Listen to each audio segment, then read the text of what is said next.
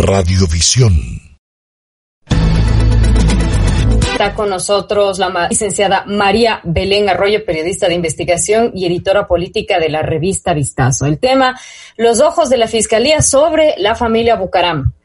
Tras la muerte del israelí Shai Dahan, las investigaciones siguen apuntando hacia el expresidente. Oren Sheyman, sobreviviente del ataque en la penitenciaría, señala al político guayaquileño y a su primogénito. ¿Cuál es el nivel de involucramiento de esta familia con la venta irregular de insumos médicos durante la pandemia? Hablamos con una destacada periodista que ha seguido el caso.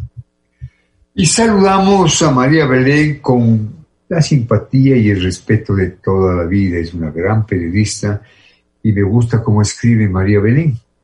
Eh, María Belén, para entrar en contexto, podemos hablar de un método Bucarán, entre comillas, de un método Bucarán, entre comillas, para surfear a la justicia. Desde 1979 ese apellido está relacionado con escándalos nacionales. Eh, María Belén, te escuchamos con vivo interés. Buenos días. Eh, muy buenos días, eh, Michelle, Diego, y a través de ustedes a su audiencia tan amplia. Justamente este tema nos ha puesto en escena con el accionar de, este, de esta familia, eh, con vinculaciones políticas, pero mm, también nos ha mostrado la faceta de esta familia y su capacidad para involucrarse en temas de contratación pública, pero además en temas con unas aristas que yo creo que el país ha visto eh, horrorizado. Eh, hay la pregunta tan capciosa que usted sabe hacer, Diego, doctor Oquendo, estas preguntas capciosas del surfeo, tiene todo sentido. O sea, pienso que hoy, en tiempos de pandemia, donde se han multiplicado los contratos de salud por la emergencia sanitaria, es donde se ha visto, desde abril a julio hay 200 millones de dólares en contratos de salud para insumos, para mascarillas para las famosísimas pruebas rápidas. Estamos viendo apenas una, un grano de arena en una playa. Estamos hablando de un contrato, si ustedes quieren, eh, mínimo en el contexto de contratos y sin embargo hay un hilo conductor y es el accionar de la familia Bucaram y su capacidad para eh, ser eh, proveedora del Estado o actuar en contratos a través de otros proveedores del Estado. Eso ya lo había investigado la, la, Comisión Nacional Anticorrupción y el nombre de Jacobo Bucaram saltaba a través de un cuñado. Sin embargo, el caso de los israelíes nos pone en el contexto de otro, si ustedes quieren, otra ramificación del accionar de esta familia.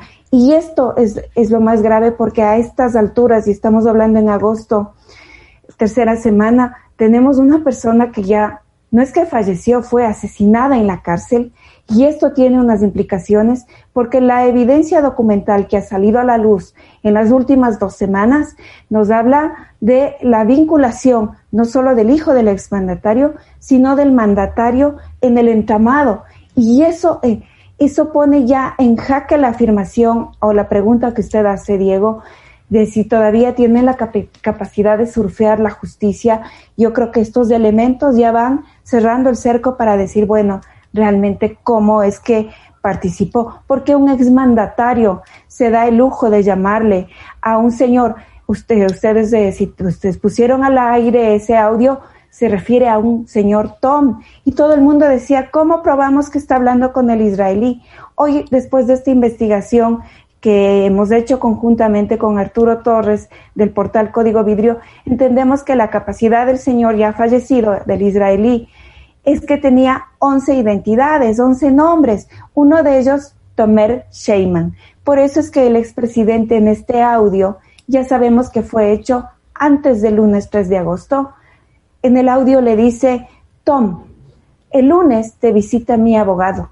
Los hechos dicen que el lunes 3 de agosto el abogado Vallejo pidió la autorización para entrar al sitio donde estaban detenidas las dos personas, los dos israelíes. ¿Y qué es lo que ocurre?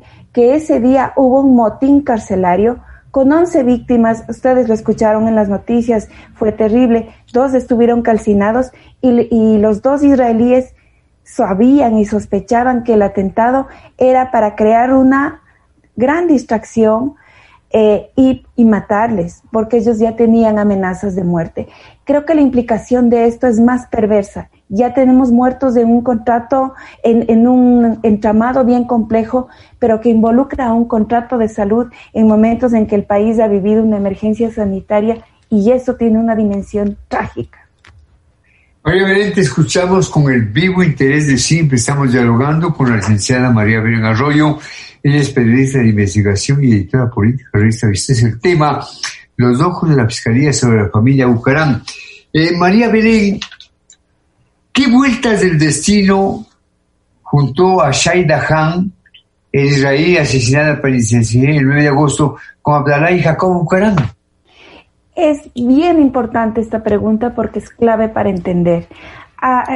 Aquí el azar y el destino juegan un papel fundamental, porque eh, ustedes quizá tengan presente en alguna entrevista con la posta, si no estoy mal, en Castigo Divino, Jacobo Bucaram revela que tiene esta pasión por el póker. Este es el elemento que viene a unir a este hijo del expresidente. Eh, con el israelí ya fallecido porque jugaban póker juntos en Estados Unidos y así se ah, entiende que se establece la relación.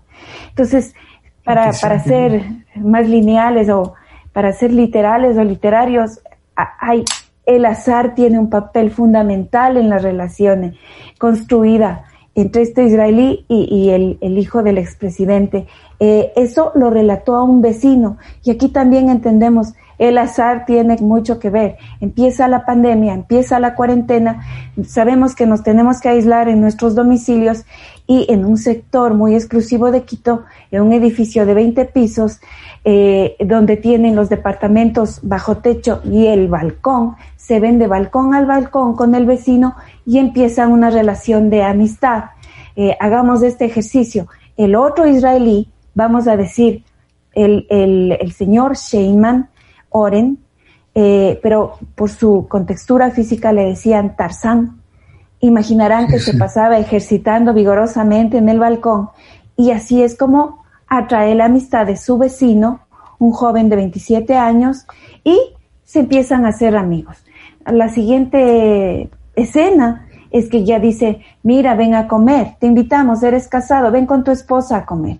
Así se fragua esta relación de amistad en la pandemia y Da la casualidad también que el Señor, eh, hablemos del israelí ya fallecido, muy bueno para la cocina, empieza a invitarles a cenas con vino y ahí es donde él les se presenta como con una fachada de un empresario muy, muy acaudalado, que además está viviendo en este sitio espectacular, donde, eh, para que sepan eh, sus, las personas que nos escuchan, un departamento de 100 metros cuadrados en techo y 40 en, balcón, el alquiler mensual cuesta 1.500 dólares.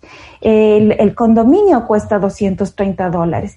¿Qué quiere decir? Que tengo que tener mínimo 2.000 dólares para vivir, digamos, a lujo, a, tono con ese espacio. Vamos más allá y usted, Diego, ha desatado esta cascada de, la, de las ironías del azar y la casualidad. En ese mismo edificio vivía el ex vicepresidente Otto Sonnenholzner. Y eso es lo que complementa la... Pero no, sea a, más de eso. El dueño del departamento donde vivían los dos señores israelíes y una jovencita peruana, pareja de uno de ellos, su dueño es el futbolista eh, Antonio Valencia, pero ¿cuál es el tema? Antonio Valencia no tiene esa, tiene muchas propiedades y las arrendó a través de una corredora inmobiliaria y la arrendataria no es ninguno de los dos israelíes, es la novia, la peruana Isabel Orenga, eh, la, eh, la, dueña del, departamento. Ana Belén, qué interesantes los datos que estás revelando en este programa eh, sobre el tema que te hemos propuesto, el caso de la familia Bucaram. Veo que Michelle también te atiende con muchísimo interés. Bueno, María Belén, asimismo, ¿Qué vueltas de la vida unió a Michelle Bucaram con Daniel Salcedo, involucrado en la trama de corrupción de los hospitales durante la pandemia? Justamente, eh, Michelle, em, ahí tú puedes entender la complejidad de este entramado, pero si tú quieres el hilo conductor, viene a ser, vienen a ser los contratos en el hospital del IES Teodoro Maldonado Carbo. Y yo creo que no nos perdamos de ahí. Ese es como el punto crítico. Y vamos a decir, seamos más precisos. El IES tiene 107 unidades médicas en el país. El Teodoro Maldonado Carbo no es la más grande, es una de las más grandes. Tú tienes unidades médicas en Quito y tienes unidades médicas en Guayaquil. Estás hablando de un entramado en uno de los hospitales a través de las compras que se hicieron. Ahí es donde entra esta parte que tú estás mencionando tan interesante que ya prácticamente son unos dos meses que empezó a salir a la luz con los contratos que se realizó a través de este señor eh, Salcedo. Y ahí resulta que una, en una relación societaria anterior para poner un restaurante en Guayaquil habían constituido una empresa, el señor Michel Bucaram y el señor Salcedo. Esa es la vinculación. No es que tú le encuentras, eh, eh, digamos, a Michel Bucaram como proveedor, como... ¿Por qué, es más, ¿Por qué es tan importante el caso israelí, Michel? porque aquí es donde tienes el nombre de Jacobo Mukaram señalado directamente en, en las versiones que, dieron como el comprador de las pruebas rápidas. Ahí entra un montón de temas eh, eh, importantísimos a discutir. ¿Por qué un hospital público compra pruebas rápidas si hoy por hoy sabemos que el diagnóstico COVID no te lo da una prueba rápida, te lo da una prueba PCR? La prueba rápida es una confusión y mucha gente se hace hoy la prueba rápida, se va a trabajar, es positivo, se contagia, está contaminado, contagia a todo el mundo y después se muere. Pero ubiquémonos en el contexto de la crisis. Estamos hablando en abril y mayo y había, por un lado, mucho más desconocimiento. Hoy algo más sabemos. Pero, ¿qué hace comprando un hospital público pruebas rápidas? Pero, ¿qué hace comprando y, y en el engranaje de la intermediación asoma el nombre de Jacobo Bucaram? porque es importante eh, la revelación del audio que se publica este, eh, a inicios de esta semana. Porque en el audio se le ve este, de 22 segundos, en el video, perdón, se le ve que el israelí ha tomado su celular, se filma el, reloj y dice 7 y 26 de la mañana del 18 eh, de mayo, dice.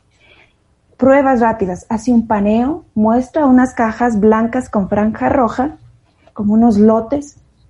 Se ve que son las pruebas rápidas y dice, para vender al cliente solo en efectivo. Ahí, este es un elemento y tú dices, mira, vendía unas pruebas, es el señor al que le mataron. Filmó y tuvo la precaución de decir, esta es la fecha y al lado se ve un carro, un BM blanco, es el carro de ellos.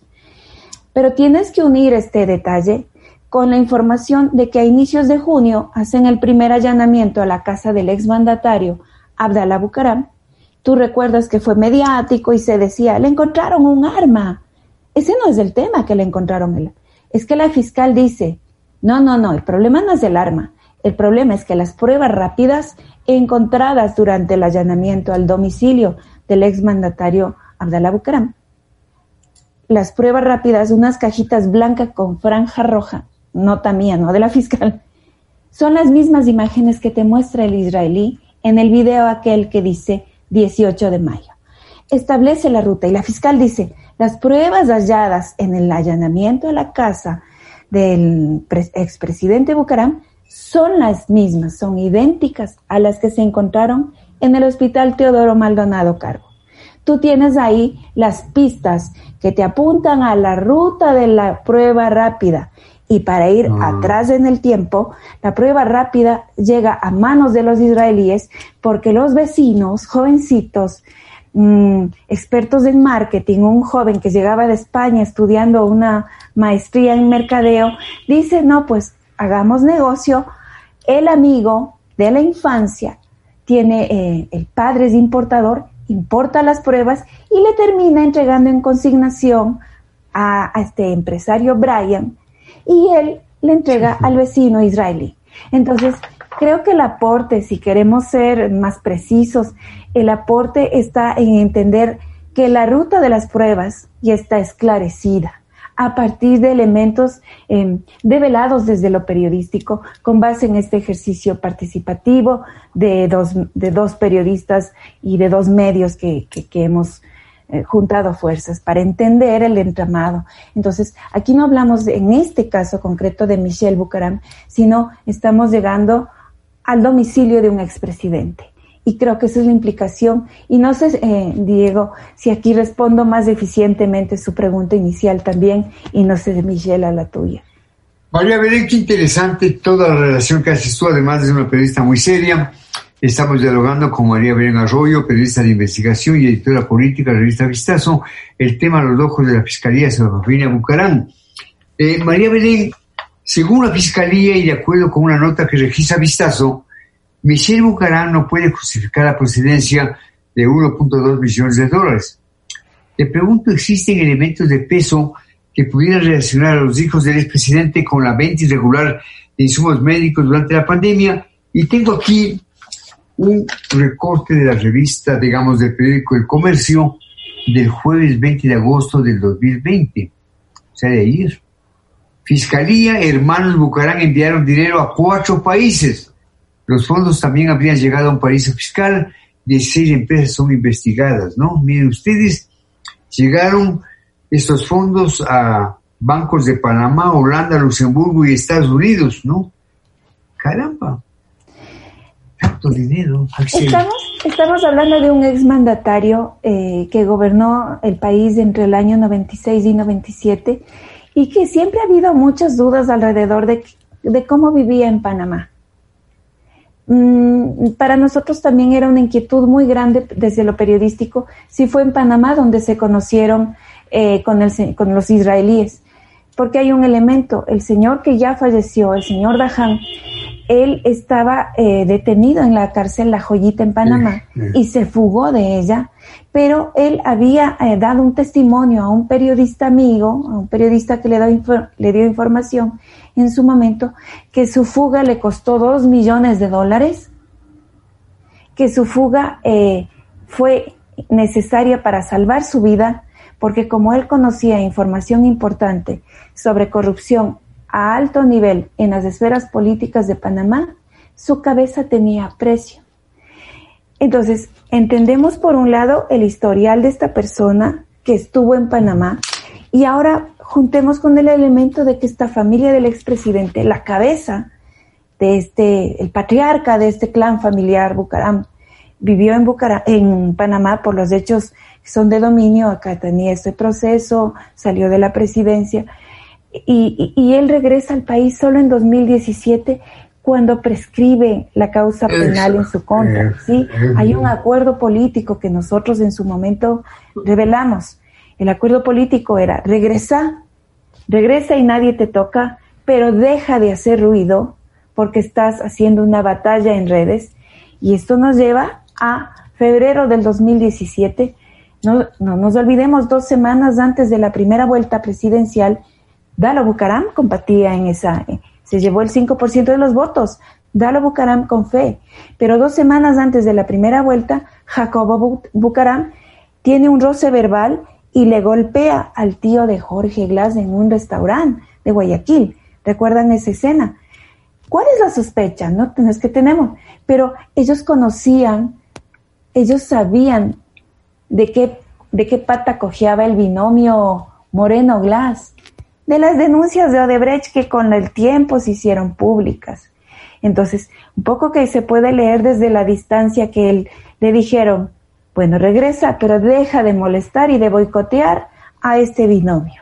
El binomio, el 2 de abril del 2017, ganó. Es el binomio Moreno Glass. Ese es el pacto, el pacto de caballeros que permite el regreso de Abdalá Bucaram.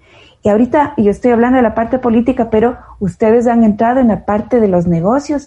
Efectivamente, ¿dónde está la plata y, qué negocios fueron? La sospecha es que solo sabemos todavía la punta del iceberg. María Belén, la pareja de Dahan, de acuerdo con un revelador reporte del portal Código Vidrio, a sus 22 años compra un departamento de lujo y adquiere autos de alta gama en los cuales el israelí movilizaba las pruebas COVID. A nadie llamó la atención ese movimiento de dinero para adquirir bienes suntuarios. E, es una pregunta bien importante cómo la planteas. O sea, eh, revisando los documentos de esta persona es Isabel Marengo. Yo antes me referí mal al apellido. Eh, es nacida en el año 98, entonces es una persona que por lo que se sabe vivió en Francia y vino al Ecuador y es, resulta ser la pareja del señor israelí Dahan. El tema es que el señor en sus 11 identidades y múltiples documentos a veces dice que ha nacido en el año 79, a veces en el 80, le hemos dicho alrededor de 40 años. Se entiende que él pueda a esa edad ser un empresario. Ahora la pregunta es, una persona a los 22 años, ¿cómo compra un carro de alta gama? Por eso es que una, y bueno, ella es la, la, la, quien alquila el departamento y hablamos de esos valores de como dos mil mensuales para pagar. Pero un auto de, tú di, 40, 50 mil dólares, eh, esta compra de un Ford Explorer azul es bien importante para entender, te grafica Michelle, que no es que estas personas vienen y de la nada hacen esta negociación, la vienen estudiando el terreno y el camino, vienen entendiendo por dónde se mueven las cosas, porque llegan a cooptar, esa es la teoría por el momento, la tesis fiscal, llegan a cooptar a hacerse amigos de miembros de la escolta del vicepresidente. ¿Y cómo les hacen amigos? Les invitan a comer, les pasan comida, cocina rico, hace mucho y les lleva platos, después ya les invita a su casa. Esto lo refiere el vecino, entonces dice, bueno, son importantes y tienen apoyo y protección. Tienen en su carro baliza diplomática para moverse. Recuerda que estábamos en restricciones de movilidad. Sin embargo, ellos se mueven sin respetar ni, semáforos porque aparentemente hay un diplomático.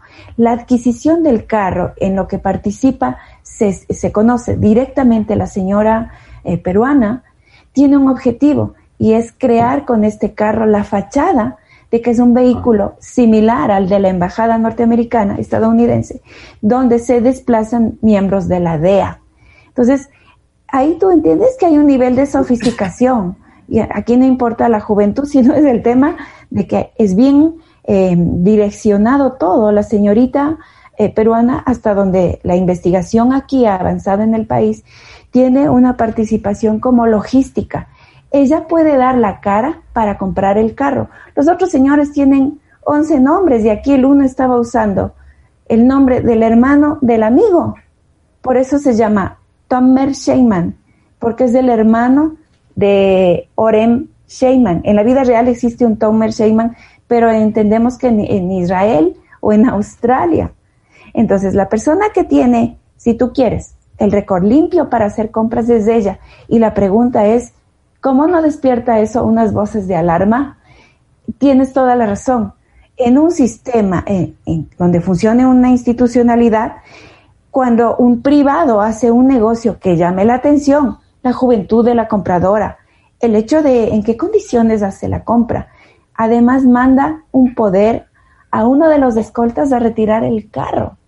Ya era como para decir, muchas alarmas se deben prender, algo está pasando, no puede ser un, empresario tan, tan, este, prestante como para hacer estas adquisiciones sin activar el ojo de la justicia. Y tú lo planteas y yo creo que nadie lo ha visto así. Hay muchas voces de alerta que se vieron vulneradas o ignoradas para llegar a este punto tan crítico.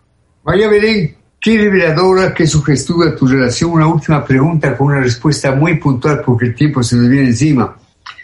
Se conoce de otros vínculos en Ecuador de Shaila Khan y Oren Sheyman, sobreviviente del ataque en la penitenciaría y quien denuncia haber sido amenazada por Abdallah y Jacob Karam. Y te hago una pregunta directa. En el asesinato de Shaila Khan y las heridas a Oren Sheyman, ¿tienen que ver directamente Abdallah Bucaram y Jacob Karam?